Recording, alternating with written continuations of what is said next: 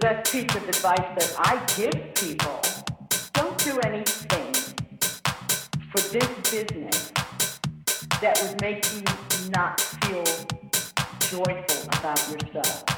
Be able to get up in the morning and look yourself in the mirror and say, hey, you know, whatever I'm doing, I am doing it the right way. Because the business, eh, there's nothing worth giving away your self-respect. Always be you.